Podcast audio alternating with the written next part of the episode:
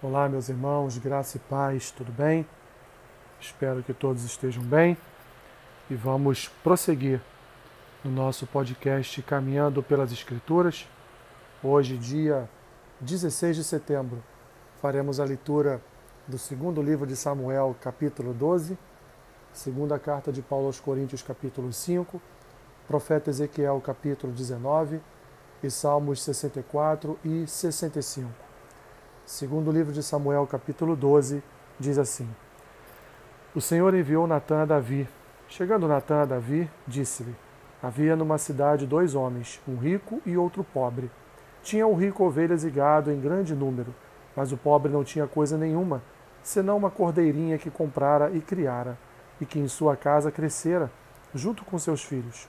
Comia do seu bocado e do seu copo bebia, dormia nos seus braços e a tinha como filha Vindo um viajante a um homem rico, não quis este tomar das suas ovelhas e do gado para dar de comer ao viajante que viera a ele, mas tomou a cordeirinha do homem pobre e a preparou para o homem que lhe havia chegado. Então, o furor de Davi se acendeu sobremaneira contra aquele homem e disse a Natã: Tão certo como vive o Senhor, o homem que fez isso deve ser morto, e pela cordeirinha restituirá quatro vezes, porque fez tal coisa e porque não se compadeceu. Então disse Natã a Davi: Tu és o homem. Assim diz o Senhor, Deus de Israel: Eu te ungi rei sobre Israel e te livrei das mãos de Saul. Dei-te a casa de teu senhor e as mulheres de teu senhor em teus braços, e também te dei a casa de Israel e de Judá. E se isto fora pouco, eu teria acrescentado tais e tais coisas. Por que, pois, desprezaste a palavra do Senhor, fazendo o que era mal perante ele? A Urias, o Eteu, feriste a espada, e a sua mulher tomaste por mulher, depois de o matar com a espada dos filhos de Amon. Agora, pois, não se apartará a espada jamais da tua casa, porquanto me desprezaste e tomaste a mulher de Urias, o Eteu, para ser tua mulher. Assim diz o Senhor: Eis que da tua própria casa suscitarei o mal sobre ti, e tomarei tuas mulheres à tua própria vista, e as darei a teu próximo, o qual se deitará com elas em plena luz deste sol. Porque tu o fizeste em oculto, mas eu farei isto perante todo Israel e perante o sol. Então disse Davi a Natã: Pequei contra o Senhor. Disse Natã a Davi: Também o Senhor te perdoou o teu pecado, não morrerás. Mas, posto que com isso deste motivo a que blasfemasse os inimigos do Senhor, também o filho que te nasceu morrerá. Então Natã foi para sua casa. E o Senhor feriu a criança que a mulher de Urias dera à luz a Davi, e a criança adoeceu gravemente. Buscou Davi a Deus pela criança, jejuou Davi e, vindo, passou a noite prostrado em terra. Então os anciãos da casa de, da, casa, da sua casa se chegaram a ele para o levantar da terra, porém ele não quis e não comeu com eles. Ao sétimo dia morreu a criança, e temiam os servos de Davi informá-lo de que a criança era morta, porque diziam: Eis que estando a criança ainda viva, lhe falávamos, porém não dava ouvidos à nossa voz. Como, pois, lhe diremos que a criança é morta? Porque mais se afligirá. Viu, porém, Davi que seus servos cochichavam uns com os outros e entendeu que a criança era morta, porque disse aos seus servos: É morta a criança? Eles responderam: Morreu. Então Davi se levantou da terra, lavou-se, ungiu-se, mudou de vestes, entrou na casa do Senhor e adorou. Depois veio para sua casa e pediu pão. Puseram-no diante dele e ele comeu. Disseram-lhe seus servos: Que é isto que fizeste? Pela criança viva jejuaste e choraste. Porém, depois que ela morreu, te levantaste e comeste pão. Respondeu ele: Vivendo ainda a criança, jejuei e, orei, jejuei e chorei, porque dizia: Quem sabe se o Senhor se compadecerá de mim e continuará viva a criança? Porém, agora que é morta, por que jejuaria eu? Poderei eu fazê-la voltar? Eu irei a ela, porém ela não voltará para mim. Então Davi veio a Batseba, consolou-a e se deitou com ela. Teve ela um filho a quem Davi deu o nome de Salomão, e o Senhor o amou. Davi o entregou nas mãos do próprio do profeta Natã, e este lhe chamou Gedidias, por amor do Senhor. Entretanto, pelejou Joabe contra Rabá dos filhos de Amon e tomou a cidade real. Então mandou Joabe mensageiros a Davi e disse: Pelejei contra Rabá e tomei a cidade das águas. Ajunta, pois, agora o resto do povo e cerca a cidade, e toma, para não suceder que, tomando-a eu, se aclame sobre ela o meu nome. Reuniu, pois, Davi a todo o povo e marchou para Rabá, e pelejou contra ela e a tomou tirou a coroa da cabeça do seu rei, peso da coroa era de um talento de ouro, e havia nela pedras preciosas, e foi posta na cabeça de Davi, e da cidade levou muito grande despojo. Trazendo o povo que havia nela, fê-lo passar a serras, e a picaretas, e a machados de ferro, e em fornos de tijolos. E assim fez a todas as cidades dos filhos de Amon. Voltou Davi com o povo, com todo o povo, para Jerusalém. 2 Coríntios capítulo 5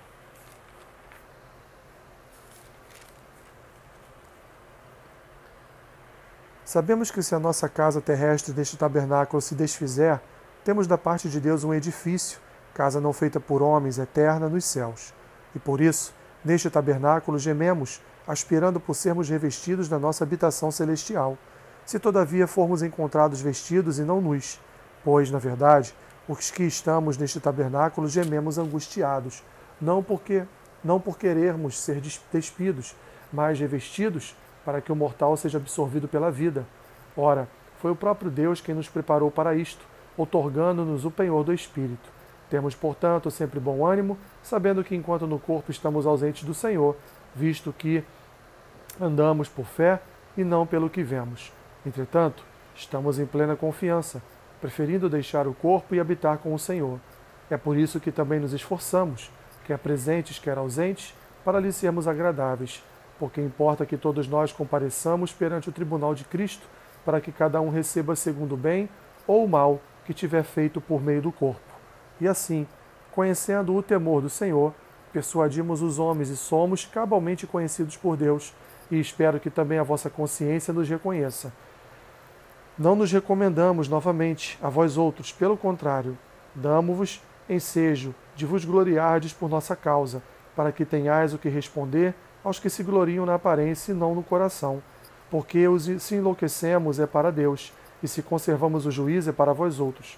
Pois o amor de Cristo nos constrange, julgando nós isto. Um morreu por todos, logo todos morreram.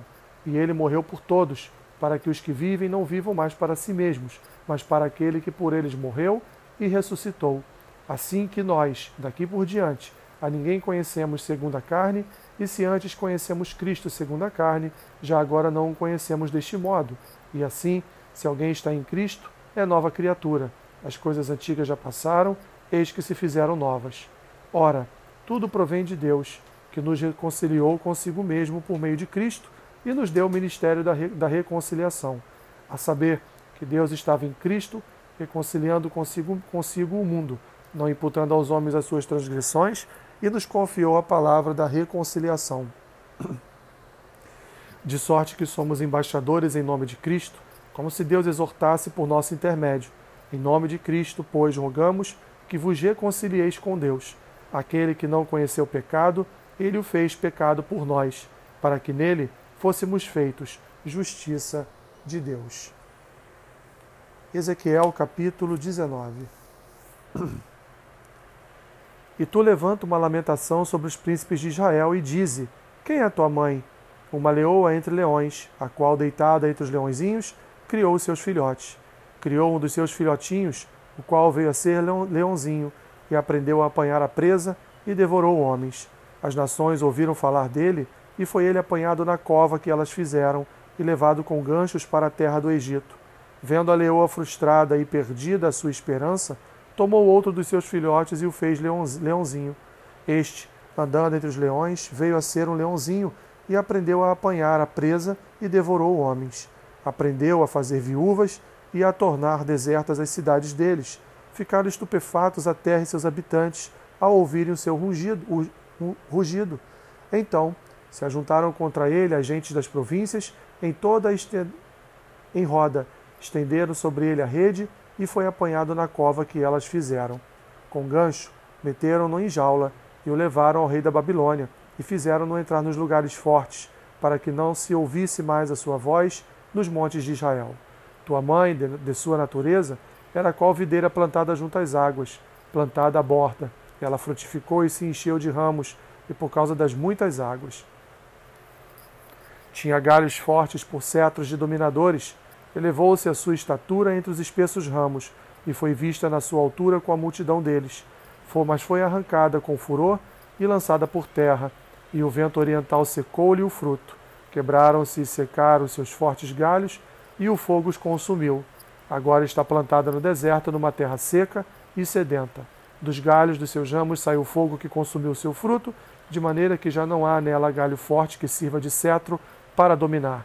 Esta é uma lamentação e ficará servindo de lamentação. Salmos 64 e 65.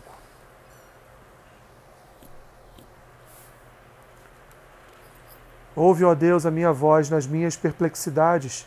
Preserva-me a vida do terror do inimigo. Esconde-me da conspiração dos malfeitores e do tumulto dos que praticam a iniquidade, os quais afiam a língua como espada e apontam, e apontam com as flechas palavras amargas, para as ocultas atingirem o íntegro.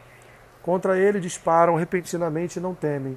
Teimam no meu propósito, no mau propósito, falam secretamente armas ciladas. Dizem: Quem nos verá? Projetam iniquidade, inquirem tudo. O que se pode escogitar é um abismo, o pensamento, é o coração de cada um deles. Mas Deus desfere contra eles uma seta. De súbito se acharão feridos, de sarte serão levados a tropeçar. A própria língua se voltará contra eles. Todos os que o veem, os veem, meneiam a cabeça. E todos os homens temerão e anunciarão as obras de Deus e entenderão o que ele faz. O justo se alegra no Senhor e nele confia. Os de reto coração, todos se gloriam. Salmo 65. A ti, ó Deus, confiança e louvor em Sião, e a ti se pagará o voto. Ó tu que escutas a oração, a ti virão todos os homens, por causa de suas iniquidades. Se prevalecem as nossas transgressões, tu nolas perdoas. Bem-aventurado aquele a quem escolhes e aproximas de ti, para que assista nos teus atos. Ficaremos satisfeitos com a bondade da tua casa, o teu santo templo. Com tremendos feitos nos respondes em tua justiça, ó Deus, Salvador nosso, esperança de todos os confins da terra e dos mares longínquos, que por tua força consolidas os montes, cingido de poder, que aplacas o rugir dos mares, o ruído das suas ondas e o tumulto das gentes. Os que habitam nos confins da terra temem os teus sinais, os que vêm do Oriente e do Ocidente. Tu os fazes exultar de júbilo. Tu visitas a terra e a regas. Tu a enriqueces copiosamente. Os ribeiros de Deus são abundantes de água. Preparas o cereal, porque para isso as dispões, regando-lhe os sulcos, aplanando-lhe as leivas. Tu a amoleces com chuviscos e lhe abençoas a produção. Coroas, coroas o ano da tua bondade, as tuas pegadas destilam fartura, destilam sobre as pastagens do deserto, e de júbilo se revestem os outeiros. Os campos cobrem-se de rebanhos, e os vales vestem-se de espigas, exultam de alegria e cantam. Que Deus te abençoe rica e abundantemente. Amém.